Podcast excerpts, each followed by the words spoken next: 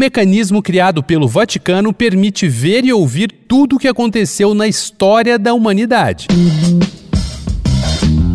Dois pontos. Uma conversa sobre quase tudo com Daniel Almeida.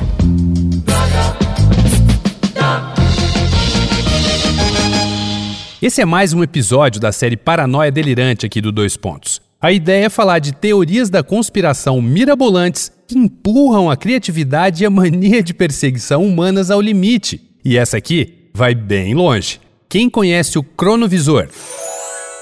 A história do cronovisor provavelmente nunca se tornaria pública sem um encontro determinante nos anos 60. O padre francês François Bruni e o monge beneditino Pellegrino Ernetti estavam de bate-papo nos canais de Veneza, até que Bruni comenta sobre as múltiplas leituras possíveis da Bíblia. Entre uma lambida e outra e um picolé napolitano, Ernetti disse que não tinha nada para ser interpretado, porque ele tinha voltado no tempo e conferido a coisa toda. Ernet falou que tinha criado, com a ajuda de um grupo de cientistas, uma máquina que torna possível assistir a qualquer acontecimento do passado em qualquer parte da Terra e que estaria trancado a sete chaves no Vaticano. Entre os cientistas que desenvolveram o cronovisor estavam o físico ganhador do Nobel Enrico Fermi e o ex-cientista nazi Werner von Braun, que virou chefão da NASA.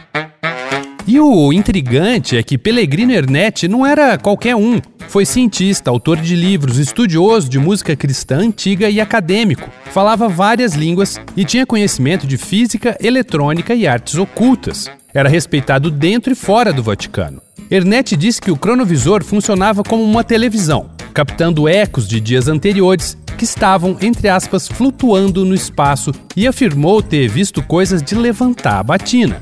Viu a crucificação de Jesus, a destruição de Sodoma e Gomorra, a última ceia e a criação dos Dez Mandamentos. Para surpresa do colega francês, tudo na Bíblia era verdade.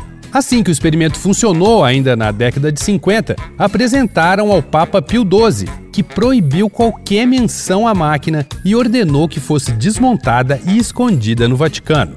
Em 2002, o padre francês François Bruni, aquele do encontro com Ernetti em Veneza, lançou o livro O Novo Mistério do Vaticano, defendendo a existência da air fryer temporal. Até sua morte em 2019, Bruni jurou que era tudo verdade e que o Vaticano ainda mantinha em funcionamento.